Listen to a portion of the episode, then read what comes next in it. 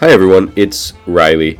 I hope you had a good Obon. Uh, I mostly stayed around town in Takamatsu and hung out with my friends, uh, either in town or at my house. Um, so it was, you know, not super eventful, but still a good time. Uh, I almost said relaxing, but most nights we were staying up pretty late at night. And um, actually, so I had five days off. So after four days of like spending time with my friends, on the fifth day, we decided to just kind of take a break and stay inside and, and really relax, watch a movie or something like that. Um, so yeah, that was my Obon. I hope everyone else's was good and not too too rainy from the typhoon. Um, uh, anyway, I should probably do socials. So I'm Reilly Sullivan XD on Instagram, and Sota is Eigo no Sota. Uh, this episode, I'm going to talk about um, some an event that's happening in, in my life soon. Kind of a a minor one, but maybe a step toward a bigger one. Um, that's a bit of a teaser, but uh, without any further ado, let's go.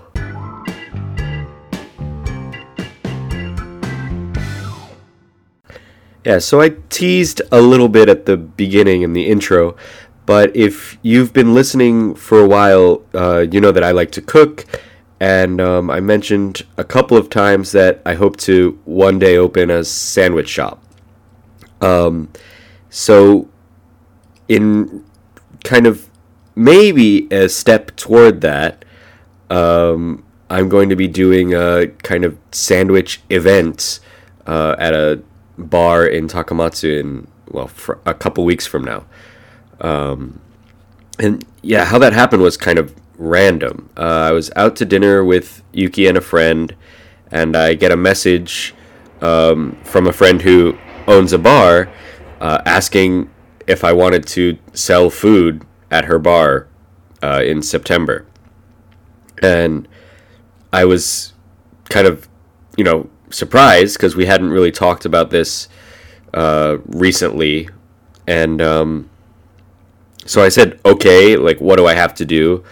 Um, and sh- she basically gave me a little bit of information. So I decided after dinner we were gonna head over to the bar um, and talk to her. And um, immediately after getting the message, I started thinking about, you know, what should I cook? How can I do it? Um, how many people can I make food for, and kind of those kinds of problems. Um, but then I, I got to the bar and um, talked to her, and she said, Oh, you know, it's probably fine if you only make about 20 servings um, and blah, blah, blah. And then she kind of kept talking a little bit, and I started to realize that, like, she was talking a lot about like, oh, you should do this, you should do that, and I and I asked her, I said, well, are you going to be there? And she said, oh no, I'm going on vacation. So then I found out that she is planning on going on vacation, um, and I think she decided that basically, even though she's gone, the bar doesn't have to be closed, right? Uh, customers, whatever, might be disappointed. I guess when you own your own business, like a restaurant or something like that, uh, you kind of feel like you shouldn't close because you you could work, right? You could be making money. You could be making your customers happy. Um, and so I think kind of for that reason, she still wants to go on vacation, but she also wants to keep the bar open. So uh, she's kind of doing this like trial run of asking uh, me and Yuki, of course, to run the bar, I guess, for a couple of days. So we're going to be making food, but also like, uh, you know, selling drinks, serving drinks.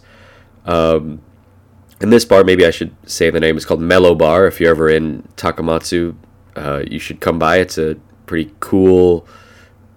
I guess cool is the best word. It's like uh, a hip bar, like kind I don't know, maybe trendy isn't the right word, but it's like it's cool, it's hip, it's interesting. People go there, I think. Um, maybe artistic is maybe not the right word, but artsy, uh, related to music and art and stuff like that. Kind of people go there a lot. So it's interesting. Anyway, um, so yeah, we, we were talking a little bit, and like to be honest, it's a week or two away, and I still don't know all the all the details, but like I think we're gonna reduce the the drink menu. Um, like usually there's like a, a bunch of beers on tap um, as well as cans and wine and all different kinds of like you know liquors and things like that and I don't really want to have to worry about all of those different options and all of the different prices and what glasses to serve it in and all that kind of difficult bar stuff. Uh, so I think I'm just going to do like basically cans of beer, bottles of wine, and maybe a few different like cocktail, easy cocktails. You know, like a gin tonic or a, a rum and coke or something like that. Um, but anyway, the food. So right after we were talking, um, I started thinking about what I should cook. Um, and I decided pretty quickly on pulled pork sandwiches. Um, if you've never heard of that before, pulled pork is a kind of barbecue um, pretty common in American barbecue. Uh, it's usually made from pork shoulder, um, which is like kind of a tough piece of meat, um, but fairly cheap. And so it's usually rubbed with some kind of like salt and spice rub on the outside and then cooked at a like kind of low temperature uh, for a long time.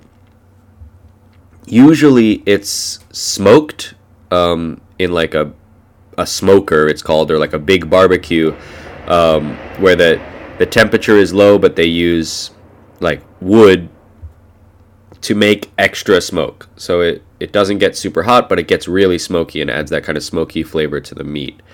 Um, I don't have a smoker. I do have like a small barbecue grill, but I'm uh, I'm not so confident in my ability to try that. So I found a recipe that that lets you do it in the oven. So that's what I'll do. And actually, that's what I already did um, last week. Was it last week? Maybe a week and a half ago. I um, practiced making the pulled pork, um, and Yuki made some uh, buns, some bread, uh, for it. So and that, it was pretty good. Um, so I think that's going to be uh, a success. I think. Um, and then for the second day, I was thinking for a long time. I immediately thought of tacos because you know I love Mexican food. I love making tacos. Um, but a lot of tacos are made with pork, and I didn't really want to do pork on both days. Uh, first of all, because it's kind of just boring to do the same meat twice in a row, and also because I have some friends uh, who, for religious reasons, can't eat pork. Uh, so I wanted to do like a different kind of meat. And first thought was chicken, but I thought chicken's not so interesting. And, and actually, personally, I think chicken tacos are really hard to make well, like well, like very good. They're easy to make, but they're hard to make like delicious, I guess. Um, and so I was bouncing between using beef or lamb. Um, and kind of the deciding factor was going to be how much the meat costs because if you know if the meat is too expensive then I have to charge a lot of money for the taco, and I don't want to do that because, well, people, especially foreigners, don't like paying a lot of money for tacos. Usually in America, they're kind of a cheap food, right? Um, so I, I went to some grocery stores and found that lamb was a little bit cheaper. Um, and so I got some lamb. So I'm thinking of doing actually a smoked lamb. Well, at the time I thought I wasn't going to smoke the pork then I got this idea for lamb, a kind of taco called barbacoa, which is basically Spanish for barbecue. Um, and so I, I found randomly on Amazon a, like a very cheap, like 80% off smoker or smoking box, I guess you might say, uh, that you can put on top of a barbecue grill and it can kind of like keep the smoke in. And yeah, so I'm going to try that. I think I'm going to do the kind of research for that recipe uh, maybe tomorrow, I guess, uh, Friday or maybe Saturday if I'm a little bit late. Um, and hopefully that works. If not, of course, I can find a way to do it in the oven just like the pork, but it would be really interesting, I think, to actually uh, smoke the lamb.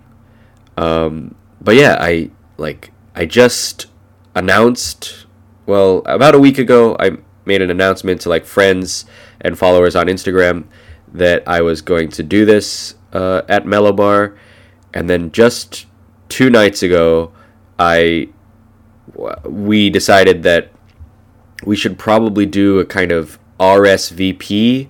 Uh, RSVP, if you haven't heard that term before, means I think it comes from French. It's like répondez s'il vous plaît, something like that. Sorry about my French; it's not good. Uh, but basically, it means like please respond.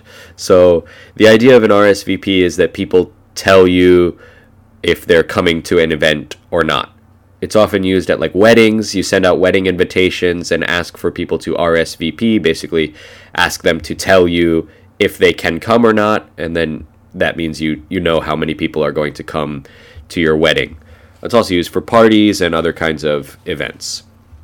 Um, so we decided to do an RSVP because if a lot of random people were coming, it might get kind of difficult uh, at the bar. Uh, might be hard for us to deal with that many people because we don't uh, work in bars normally or at restaurants. Uh, I used to in, in college, but I've never once run the whole place by myself. Of course, Yuki will be there, but like the two of us by ourselves.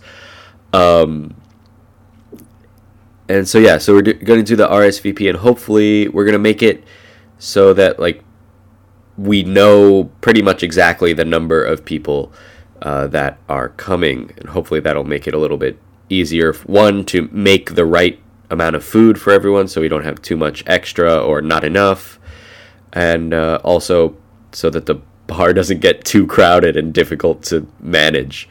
Um, but yeah, um, so that's gonna happen in a, a week or two, and um, who knows? I might do a follow up episode talking about how it went.